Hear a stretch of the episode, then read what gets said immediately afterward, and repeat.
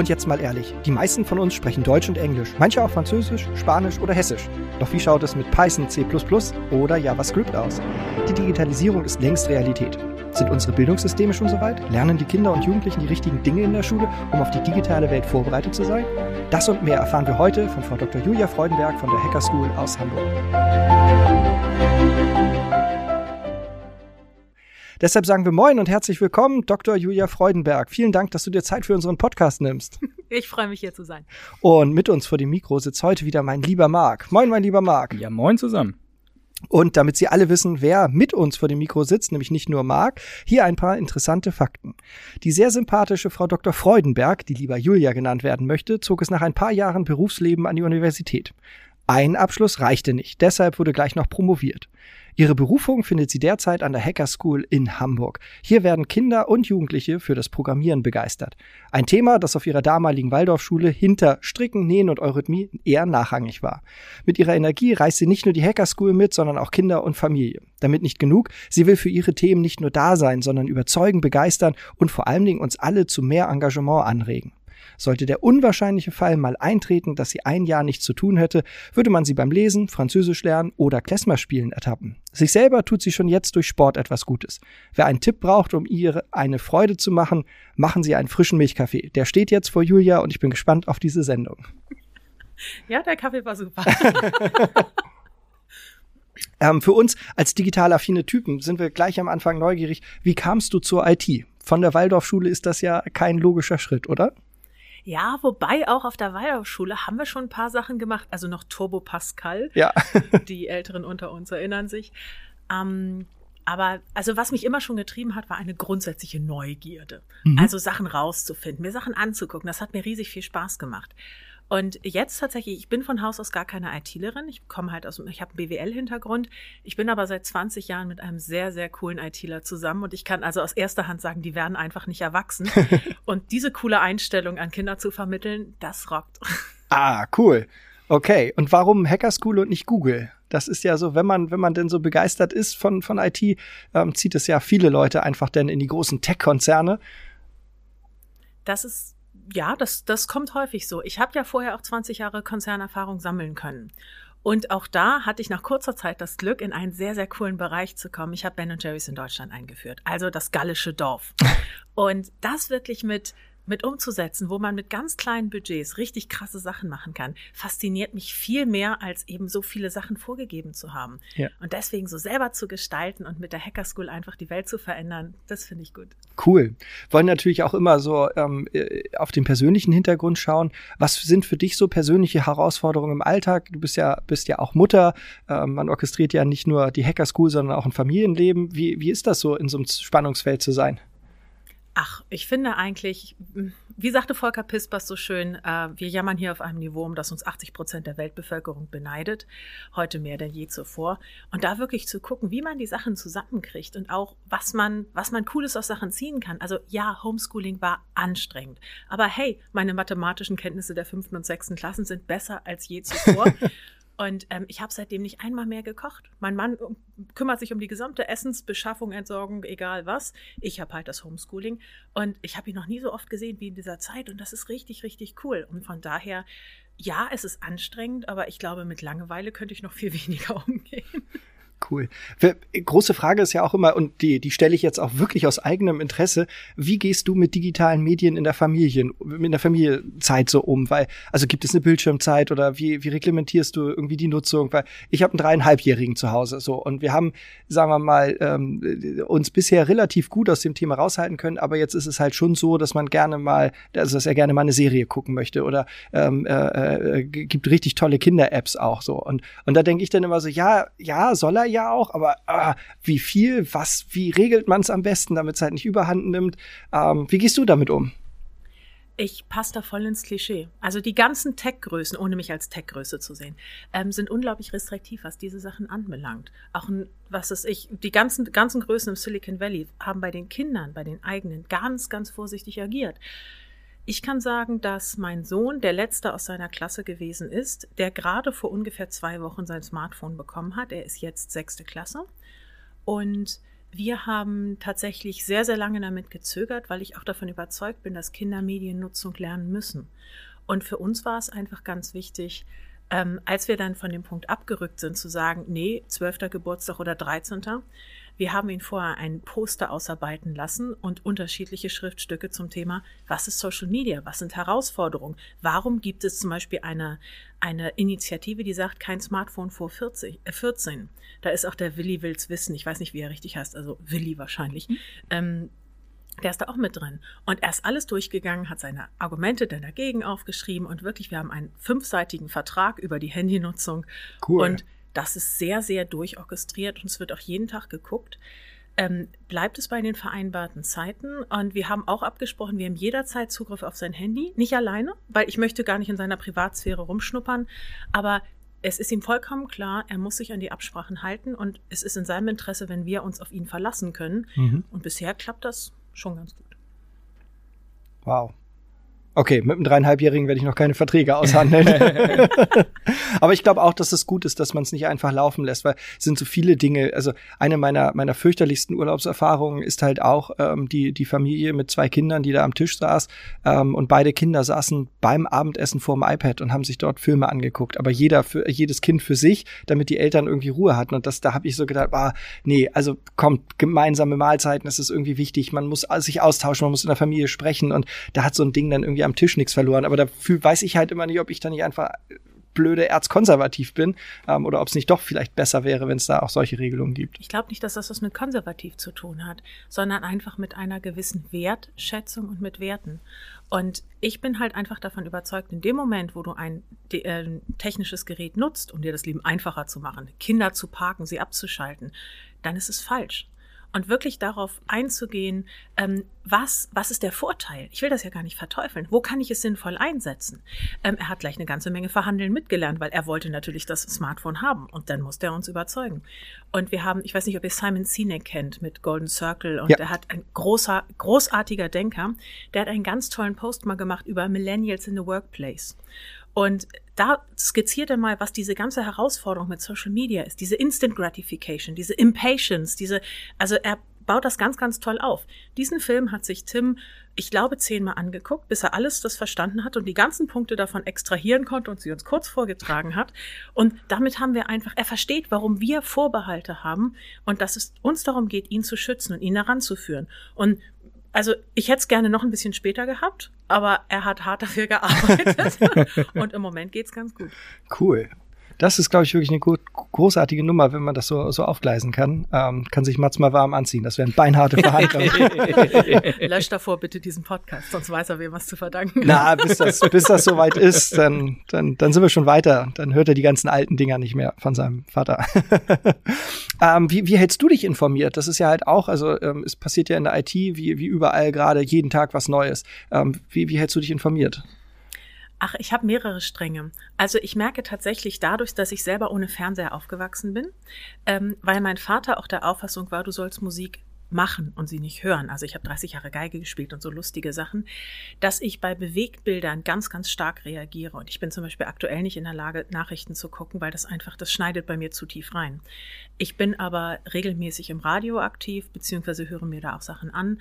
Ähm, News-Ticker im Zweifelsfall auch mal hier und da. Und ich sehe einfach, dass die ganzen Tech-Themen mich spätestens sehr gut über meinen Mann erreichen. Weil wir immer Neuigkeiten diskutieren und dieses, jenes, welches. Und alleine diese ganze Diskussion um die SWIFT-Ausschlusskriterien. Ähm, mein Mann macht Banken-IT und das macht super viel Spaß, das auch mal mit echten Fachleuten zu diskutieren. Ja, das glaube ich. Das ist wirklich dann spannend. Ähm, wir, wir sind Bücherwürmer ähm, ähm, und sind immer froh über richtig coole Tipps. Was findest du, welche Bücher sollte man gelesen haben? Also ich hoffe nächstes Jahr um diese Zeit sagen zu können, das Hacker School Buch. da sind wir auch gerade noch dran, einfach wie jeder bei der digitalen Bildung mitmachen kann. Aber genau dazu habe ich gerade ein großartiges Buch gelesen, um, ähm, Education for Future wo äh, auch von dem Gerald Hüther aufgezeigt wird, was der Unterschied zwischen Erfolg und Gelingen ist und dass wir unsere Kinder für ein gelingendes Leben vorbereiten müssen und dass sie halt eben so früh wie möglich Prototypen ausprobieren, rausfinden, was sie mögen, damit sie einfach wirklich diese Erfüllung finden. Und der geht sogar so weit, dass er sagt, hey, selbst wenn ich Arzt werden will, auch das geht ohne Abitur. Mhm. Und das wirklich mal von der Seite zu denken, wo will ich eigentlich hin und wie muss ich dafür auch Bildung gestalten und wie muss ich diesen Bildungsbegriff verstehen, das hat mich unglaublich fasziniert. Also große Empfehlung, tolles Buch. Cool. Machen wir. Kommen auf die Liste. ja, kommen wir wieder zu VEEK-Themen. Erzähl doch mal, wie du zum v zur VEEK gekommen bist. Äh, tatsächlich ziemlich direkt über Manuela Rousseau. Ähm, die hatte ich kennengelernt ähm, über, ach, Bayersdorf unterstützt auch Hacker School schon länger. Und ich finde sie auch einfach als Person unglaublich spannend. Und über die hatte ich die Rena Barksen kennengelernt. Und die schrieb mich dann mal an und lud mich zu so einer Veranstaltung ein. Und ich hatte da ehrlich gesagt ist jetzt, glaube ich, zwei Jahre her, drei vielleicht, dachte ich so, V-E-E-K, was ist das denn? Oh, das klingt aber ganz schön angestaubt. Sagt sie, nee, das ist gar nicht so und komm doch mal. Und dann habe ich die ähm, Minuti Krani kennengelernt und das ist ja auch eine absolute Powerfrau. Und die kam direkt mit, oh ja, also hier kannst du mitmachen und überhaupt mit Jugend und wie kriegen wir das zusammen hin? Und dann dachte ich, ja, also wenn hier in dieser Versammlung der ehrbaren Kaufmänner und Frauen und Leute, egal, wenn da so viele äh, coole Menschen aus Hamburg sind, die auch echt Einfluss haben, dann muss ich da eigentlich hin, um das Weltretten an dieser Stelle auch noch mal ein bisschen zu beschleunigen. das heißt, so angestaubt, wie du erst gedacht hast, ist es dann doch gar nicht äh, im VEK. Naja, also dass es jetzt Podcasts gibt und Online-Plattformen und so weiter. Ähm, Nee, also ich merke tatsächlich schon, der Altersdurchschnitt ist, glaube ich, also den ziehe ich tendenziell eher so ein bisschen runter. Aber ich finde es absolut spannend, ähm, auch aus welchen Motiven die Leute sind und wirklich zu sagen, komm, ich will was verändern. Und hier sind eben Leute drin, die auch schon ein bisschen länger oft Mitglieder sind ähm, und zu denen man auch sonst gar nicht so viel Zugang hat. Das finde ich prima und ich denke, da kann man was bewegen.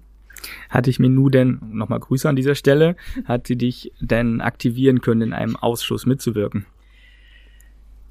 Ja, noch nicht so aktiv, wie ich das eigentlich möchte. Wir haben dazu ähm, auch ein paar Mal gesprochen gehabt, auch ähm, über den Ausschuss Unternehmertum. Auch da war ich mit im Austausch und da wäre ich auch eigentlich letzte Woche sehr gerne bei einem Treffen gewesen, was dann aber abgesagt worden ist. Es ist im Moment so ein ganz aktives Zeitproblem. Ich komme mit den 48 Stunden am Tag einfach nicht links. Ausschuss Unternehmertum ist schon interessant, äh, haben wir auch immer mal wieder thematisiert im Podcast. Hast du denn aus deiner Sicht irgendwelche dringenden Themen, die im, in der VEK mal besprochen werden sollten? Ich glaube, dass tatsächlich dieses Thema, das Unternehmen Unternehmerinnen und Unternehmer sich einfach wirklich aktiv gesellschaftlich nicht nur ähm, engagieren sollten, sondern echt müssen. Ähm, das glaube ich, das kann man noch mal ganz anders spielen oder einfach noch größer, auch wenn es jetzt 2023 auch verpflichtend wird, über CSR-Aktivitäten zu, zu berichten. Ich glaube, diese, diese Gemeinschaft, diese Versammlung ist ein solches Fund und wo man einfach auch gegenseitig voneinander lernen kann und sagen, komm, Weltretten ist gar nicht so schwierig, das mal nach vorne spielen. Wir haben nicht mehr viel Zeit, um junge Menschen für Digitalisierung zu begeistern und für diese Themen. Und da würde ich denken, da hoffe ich, auch über diesen Podcast ganz viele Menschen zu finden, die Bock haben mitzumachen. Cool, ich würde jetzt auch weniger über die VEK und mehr über dich sprechen wollen und vor allen Dingen über die Hacker School, wie ich das ja schon vorhin gesagt habe. auch neugierig. Du bist ja nämlich nicht nur VEKlerin und Mutter. Ähm, so, und jetzt müssen wir es mal auflösen. Was versteckt sich denn hinter dieser coolen Bezeichnung Hacker School? eigentlich immer nur geilen Scheiß machen. Also was wir machen bei der Hacker School ist, äh, wir nehmen zwei ITler, zehn Kids und lassen die einfach Sachen entdecken, Welten entdecken, wirklich zu gucken, wenn, wie gehe ich mit, mit Situationen und mit Aufgaben um, die ich überhaupt nicht kenne? Und wie kann ich mich dafür begeistern und da richtig mich reingeben, also die 21st Century Skills erproben, anderes Fehler-Mindset draufgespielt kriegen oder mir selber draufspielen, die Selbstwirksamkeit erfahren. Und das halt durch Leute, die na, nicht Informatik mitmachen müssen, weil sie Physiklehrer sind und sowieso schon irgendwas mit Zahlen machen, sondern die richtig Bock drauf haben und diesen Beruf ja mal for a reason ausgewählt haben. Und das eben ich selber halt sagen kann, ITler werden nicht erwachsen, die spielen nur anders. Und das Kindern wirklich zu vermitteln, das ist so ein richtiger Zugfaktor. Und das, das versuchen wir bei der Hacker School aber auch wirklich großflächig jetzt an die Kinder zu bringen. Wie sieht dein Arbeitsalltag aus? Wie muss man sich das so vorstellen? Womit beschäftigst du dich dann? Ja, immer was anderes, ne? Also bei der Hacker School ist es so, ich habe mittlerweile 30 Leute, äh, die für die Hacker School arbeiten, was ich absolut großartig finde. Wir haben 2017 zu zweit angefangen. Und das sind jetzt ungefähr 16 Vollzeitstellen, also auch viele Werkstudenten mit dabei. Und ähm, ja, also meine offiziellen Hauptaufgaben ist die strategische Geschäftsführung, ist das Besorgen von Geld, weil wir sind ja gemeinnützig und förderungsfinanziert in vielerlei Hinsicht, aber auch wirklich zu gucken, wo ich Sichtbarkeit und auch ja Hörbarkeit sozusagen erreiche. Wie kriege ich Politik mit rein? Wie kriege ich Wirtschaft mit rein? Wie kriege ich es einfach in die Köpfe der Menschen da draußen, dass jeder was dazu tun kann und wir nicht alle immer nur warten müssen? Und da, also es kann Sachen sein wie eine Förderanfrage beantworten. Es kann sein, sich ein neues Konzept auszudenken, weil ich zum Beispiel davon überzeugt bin, dass wir mit der Teachers Hacker School hoffentlich auch bald Lehrende erreichen, dass wir da auch noch so einen Multiplikatoreffekt haben. Aber jetzt gerade am Sonntagabend habe ich mich noch damit beschäftigt, wie viel Einwohner welches Bundesland hat, welche davon wahrscheinlich auf der Schule sind und wie wir da eigentlich eine Rollout-Planung über fünf Jahre bauen können. Und das ist also von bis, es wird nie langweilig. ähm, welche großen Veränderungen siehst du so in der Wirtschaft, die die letzten zehn Jahre Einzug gehalten hat und auf die das Bildungssystem vielleicht nicht ausreichend vorbereitet hat? Du hast ja eben schon gesagt, wir haben nicht mehr viel Zeit, um die Jugendlichen vorzubereiten. Was, worauf müssen wir sie denn konkret vorbereiten? könnte jetzt mein empfohlenes Buch kurz referieren. ähm, also wir müssen einfach, glaube ich, im Blick behalten, dass das Schulsystem aus einer Zeit kommt, wo es darum ging, in Preußen die Kinder von den Feldern zu holen. Und in meinem Bekanntenkreis sage ich auch immer ganz gerne, arbeiten so wahnsinnig wenig Kinder noch auf Feldern. Und da wirklich zu sagen, wir haben ein Prüfungssystem, was handschriftlich, einzelarbeitend, äh, unter Austausch, unter Strafe stellend Wissen abfragt. Das ist genau das Gegenteil davon, was wir hinterher brauchen. Organisiert haben, wie eine Fabrik, das ist ja halt auch noch was, ne? In, in Klassenzügen, in Klassenräumen und mit der, am besten noch mit der, mit der Pfeife, die halt die Pause ausruft. Ne? Es ist, also ich glaube, dass einiges der Konstanz, die das Schulsystem verkörpert, auch gut ist. Weil ich bin jetzt selbst nicht so der Religionsfan, aber Werte zu vermitteln, das wird nicht mehr überall thematisiert. Und ich sehe einfach, wie viel Zeit auch bei uns dafür notwendig ist, mit beiden Kindern altersgemäß über Werte zu sprechen. Was ist richtig, was ist nicht richtig? Wie ordnet man so einen Konflikt wie in der Ukraine ein? Und warum muss man aufstehen, wenn man davon überzeugt ist, dass es richtig ist, das Maul aufzumachen? Das ist einfach, das muss im Zweifelsfall auch in der Schule mit, mit thematisiert werden, weil die Schule teilweise auch Erziehungspflichten heute übernimmt. Schade für die Schule, aber ist ja einfach so. Und ich glaube, wenn wir es hinkriegen, wirklich die Fähigkeiten des 21. Jahrhunderts zu vermitteln, also Kreativität, Kommunikation, Kollaboration, kritisches Denken und eben halt ein Fehlerbild, wo man sagt, wie geil. Ja, war falsch, habe ich was draus gelernt, mache ich jetzt anders, ist der einfachste Weg, rauszufinden, dass es nicht richtig war. Und wenn wir das hinkriegen und dieses übergreifende Denken, dass nicht das Kompetitive, sondern wie kriegen wir es zusammen hin? Nur so haben wir eine Chance, die Themen dieser Zeit zu bewegen. Und das ist einfach was, das ist nicht einfach in Schule umzusetzen. Es gibt unglaublich gute Ansätze, die aber tragischerweise davon abhängen, ob man einen coolen Schulleiter hat oder nicht. Mhm. Und das wäre so schön, wenn man das einfach wirklich flächendeckend Kindern zur Verfügung stellt. Ein Spieler. Anstelle von Werbung präsentieren wir Ihnen in unseren Sendungen immer tolle gemeinnützige Einrichtungen. Heute das Angebot Mein Papa kommt vom Flechtwerk 2 plus 1. Jedes Jahr erleben über 130.000 Kinder in Deutschland die Scheidung oder Trennung ihrer Eltern. Oft leben die Kinder dann weit entfernt von ihrem Papa oder ihrer Mama. Väter und Mütter, die sich immer wieder auf dem Weg zu ihrem Kind machen, sind hochmotiviert und engagiert, die Bindung zum Kind zu erhalten. Für viele ist das finanziell und emotional eine große Herausforderung. Die Gefahr, die Nähe zum Kind zu verlieren, ist groß. Das Flechtwerk vermittelt bundesweit kostenfreie Übernachtungen und Spielzimmer am Tag bei ehrenamtlichen Gastgeberinnen und Gastgebern am Wohnort des Kindes und stärken getrennt erziehende Eltern mit diesem Beratungsangebot, damit Elternliebe auch über weite Entfernungen hinweg erlebbar bleibt. Mehr Infos finden Sie auf www.die-familienhandwerker.de oder in den Show Notes. Und denken Sie dran, Unterstützung ist Ehrensache. Wie genau bringt ihr das an die Kinder und Jugendlichen? Also das Thema Programmieren in sich, aber natürlich auch die ganzen Skills. Das heißt, bietet ihr das jetzt dezidiert Schulen an oder können sich einfach Schüler dazu melden? Wie, wie, wie kriegt ihr das hin? Wie stellt sich da der Kontakt hin? Ich glaube, das ist eine der größten Sachen, die wir auch aus dieser Pandemiezeit mit rausgenommen haben. Also vor Corona waren wir in 40 Städten aktiv, deutschlandweit sind wir immer in Unternehmen gegangen am Wochenende und haben da programmiert.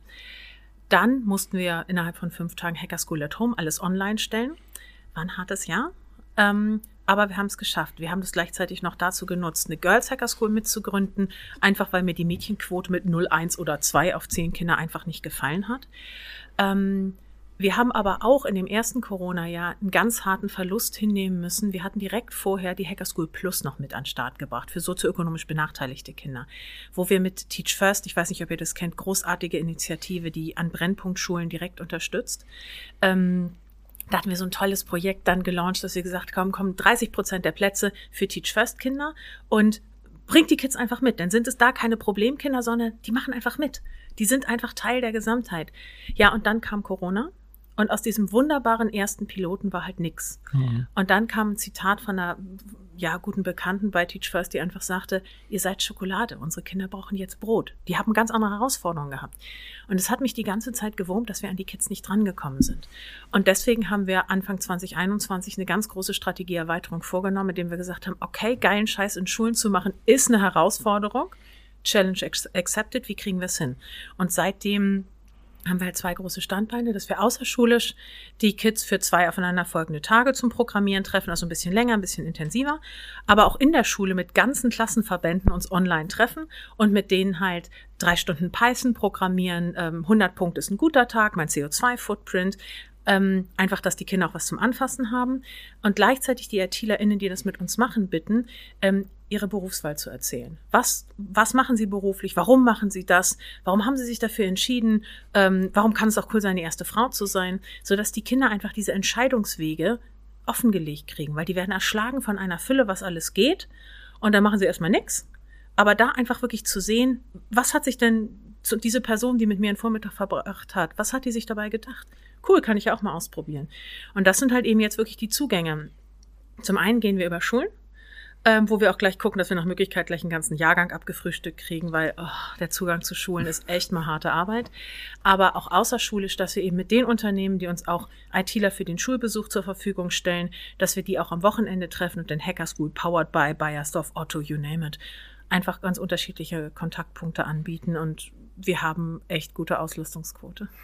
Ja, großartig. Cool, ja, das, also das hätte mir damals echt gut getan. Nochmal, also ähm, was natürlich schön ist, das wird nahbar das Thema. Ne? Also IT, das ist ja, wenn du dann irgendwie über Programmierer was hörst, dann denkt man denn, was weiß ich, an, an irgendwelche Inder oder an das Silicon Valley oder so. Das, ja, das ist ja immer dann so schwierig greifbar. Aber wenn du denn da halt, äh, sagen wir mal, richtig Schicksale aus der Nachbarschaft hörst, ähm, die, die halt auch einfach normal in der IT arbeiten, das ist natürlich wirklich, wirklich super. Ähm, wie alt sind die Jugendlichen? Also wenn du da sprechen also wir haben als Kernzielgruppe bei der Hacker School 11 bis 18, also weiter für eine Schule, weil in den Grundschulen, muss man fairerweise sagen, sind noch andere Skills erstmal aufzuspielen, ganz häufig, zumindest wenn wir mit ehrenamtlichen IT-Lern arbeiten. In der Schule sehen wir meistens zu, dass wir so ab der achten Klasse aufwärts aktiv sind, weil auch da das Thema Berufsorientierung einfach ganz anders top of mind ist. Also mhm. ein Elfjähriger denkt anders über, was will ich mal werden, wenn ich groß bin, als jemand, der sich potenziell damit auseinandersetzt. Habt ihr mal über die Berufsschulen nachgedacht? Elbinseln?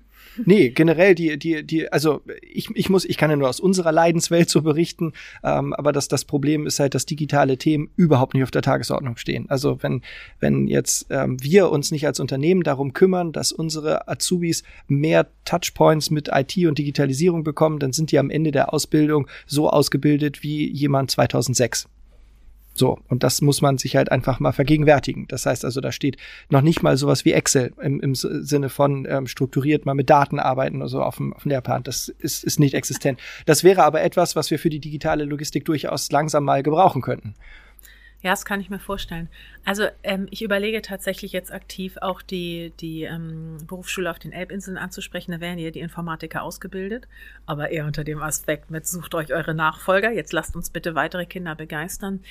Ähm, Kernzielgruppe ist halt 11 bis 18, also auf den allgemeinbildenden Schulen. Ähm, das Schöne ist, dass diese Grundidee, das zu kombinieren, was da ist, also ITler, die Bock haben, geilen Scheiß zu machen, mit jungen Menschen zusammenbringen, das lässt sich durchdeklinieren bis, bis dort hinaus. Wir haben jetzt zum Beispiel ähm, mit dem Väternetzwerk von dem Volker Beisch eine ganz tolle Idee, dass wir nicht wie in der Girls Hacker School Mütter und Töchter, sondern eben über das Väternetzwerk wirklich, dass man auch mal sagt, so, Papis und Mädels. Aber die Papis kriegen vorher noch mal ein Briefing mit, Tastatur ist Lava. Lass deine Tochter machen. und das ist also da wirklich zu gucken, wie man das zusammenkriegt. Ich glaube auch, dass das insbesondere für die jungen Menschen auch in den Berufsschulen ein ganz großer Mehrwert sein kann. Auf jeden Fall, hört sich großartig an. Ich bin ein bisschen neidisch auf die junge Generation an der Stelle.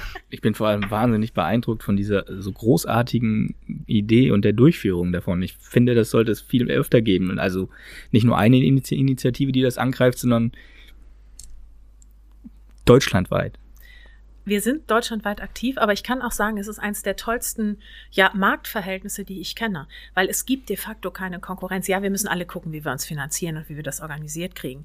Aber es ist mir doch völlig egal, ob ein junger Mensch zu uns kommt oder zu Jugend hackt oder zu, zu Appcamps oder was weiß ich. Es geht darum, diese, diese Idee, diese, diese Begeisterung einzupflanzen. Und hey, es macht keiner von uns für einen dritten Porsche. Und das wissen wir alle, dass es wirklich diese, diese Vision, die dahinter steht. Und es macht einfach eine richtig, richtig tolle Zusammenarbeit. Und auch da jetzt zu gucken, also wir werden bei der Ideenexpo in Hannover auch mitmachen. Und ja, da führen wir dann den Stand, weil ich habe einfach die meisten Leute auf der Payroll. Aber Jugendhack kommt noch mit dazu und die bespielen dann ein Wochenende. Und also wirklich da zu gucken, wie kriegt man das so hin, dass wir voneinander lernen und auch vielleicht gemeinsam Anträge stellen oder wer kann welche Tür öffnen. Das ist einfach schon echt, echt ein cooler Bereich. Auch da ist dann wieder das Thema Netzwerken im Fokus, ne? Ja.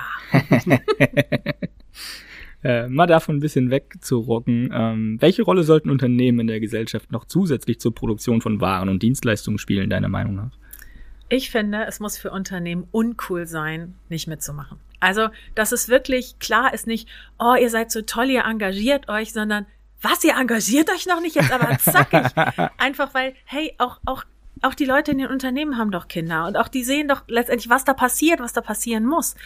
Und selber zu erfahren, welche Bedeutung das hat, sich wirklich zu engagieren. Also ich bin, ich bin ja auch ehrenamtlich bei dem Netzwerk. Mein Papa kommt sehr engagiert. Wir hatten noch am Wochenende wieder zwei Papas da. Und da zu sehen, wie toll es ist, wenn man ein bisschen beitragen kann, das gibt ja auch mir wahnsinnig viel. Und wenn wir das auf die Unternehmenswelt übertragen, die ITler, die bei uns mitmachen, die nehmen genauso viel mit wie die Kinder.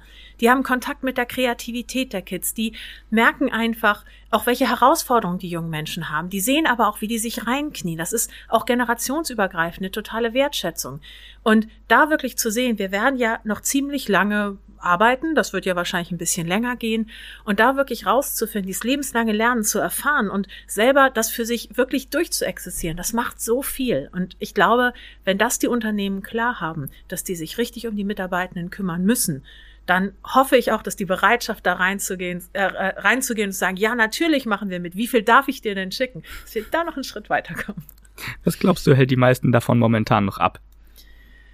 Ah, vielleicht teilweise ist es der Glaube, oh, das ist doch bestimmt total kompliziert und wir haben ja eh keine Zeit. Deswegen habe ich die Hacker School ja auch so aufgebaut, dass es für die Unternehmen so unaufgeregt wie möglich sein muss und wir dieses ganze Geraffel drumherum abfangen. Dass es wirklich darum geht, äh, zu sagen, wir brauchen die ITlerInnen, die mit den Kindern arbeiten. Und diese ganze Organisation halten wir euch aus den Füßen, bringt uns die Leute, die mitmachen können. Und ich glaube, dass es teilweise selber die eigene hm, ja, Sorge ist, dass die digitale Transformation im eigenen Unternehmen noch nicht ganz so weit ist, wie sie vielleicht sein sollte. Ähm, wenn man sieht, hier ist das Formular, druck das aus, bring es vorbei, dann tippt das jemand ab, wo du echt denkst, so ja, das ist vielleicht auch durchaus wirklich so. Ähm, teilweise bei den Leuten, die es echt drauf haben, ist einfach der Tag immer dann schon rum. Und da wirklich dieses Verständnis, dass sich zu engagieren einem selber so viel mehr Energie gibt, als es einem nimmt, ich glaube, da können wir, ja, damit können wir was machen. Das denke ich auch. Das denke ich wirklich. Hast du ein paar positive Beispiele dafür? Ach, viele. Also wir haben ja mittlerweile fast 500 Unternehmen, die uns immer wieder unterstützen, über 1000 ITlerInnen.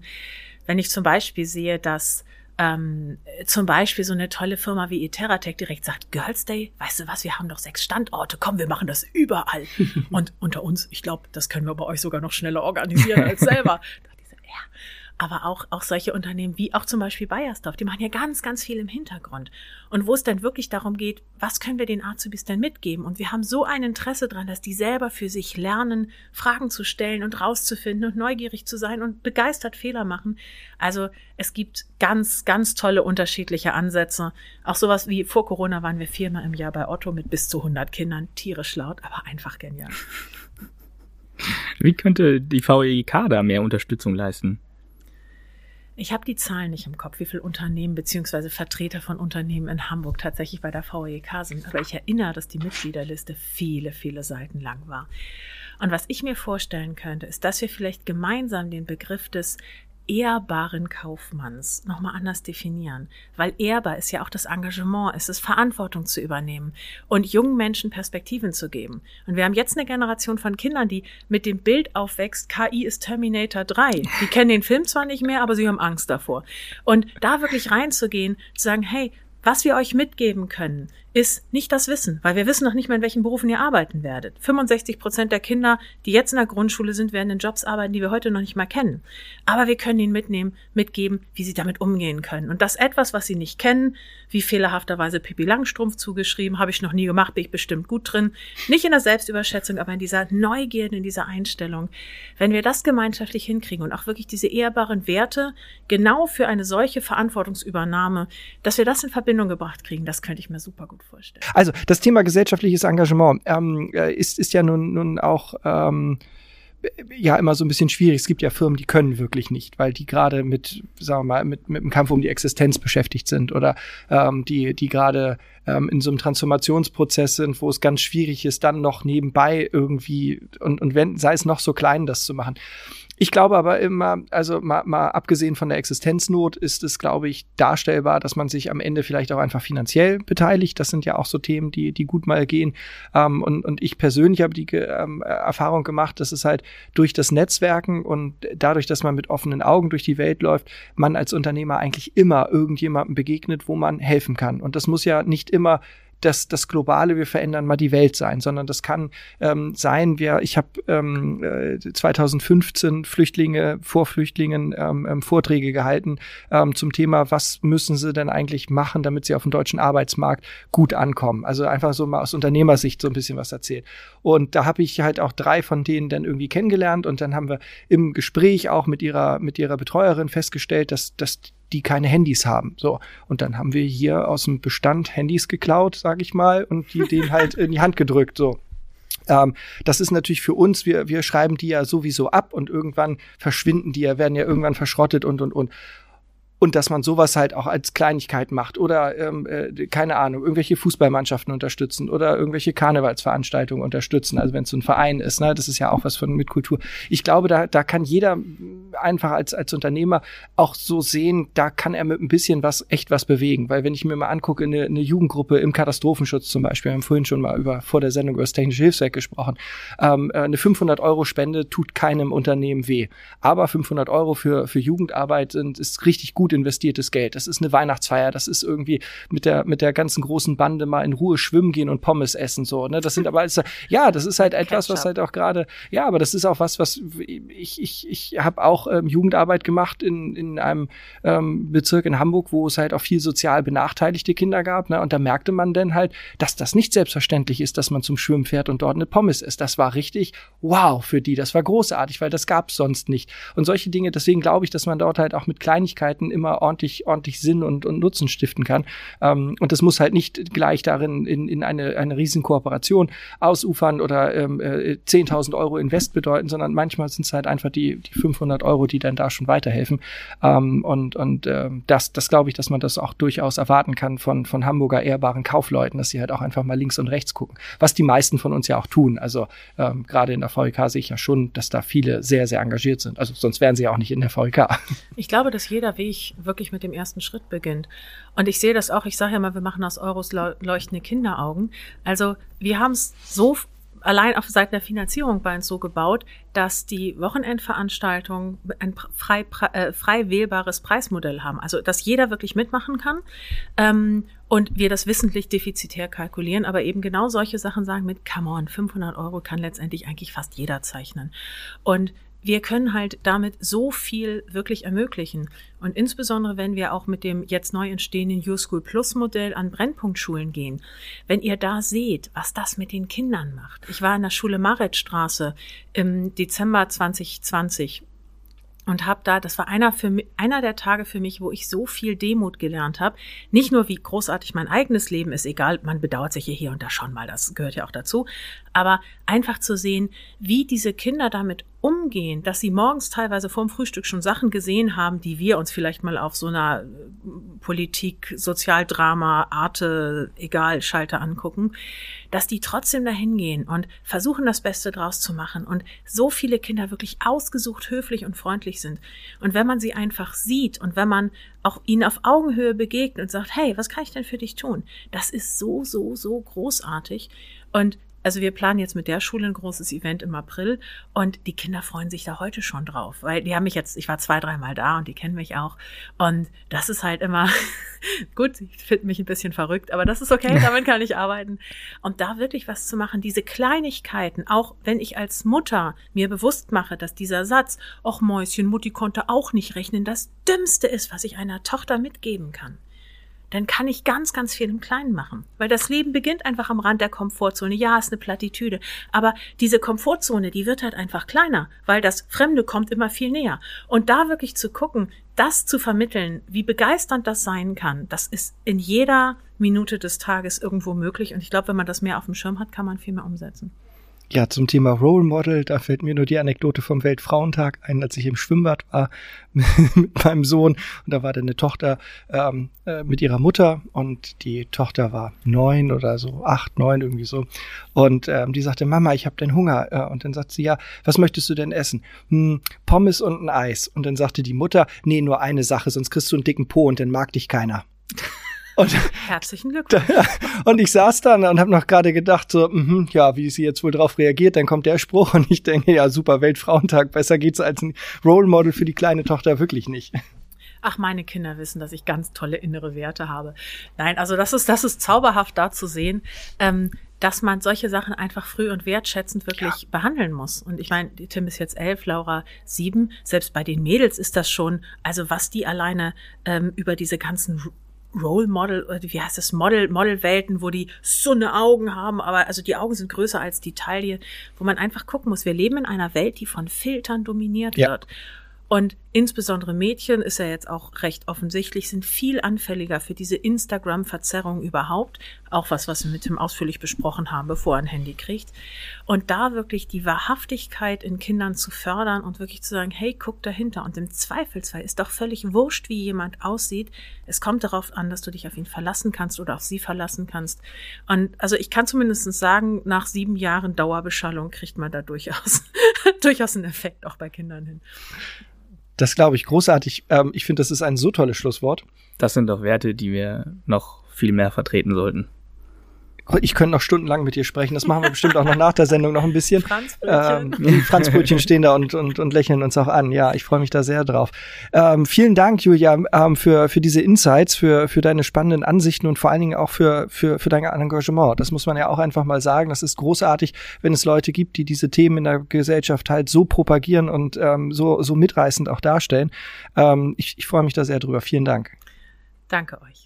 Und deswegen sagen wir bis zum nächsten Mal, wenn es heißt, und jetzt mal ehrlich, der Podcast der VEK. In Hamburg sagt man Tschüss. Tschüss. Tschüss.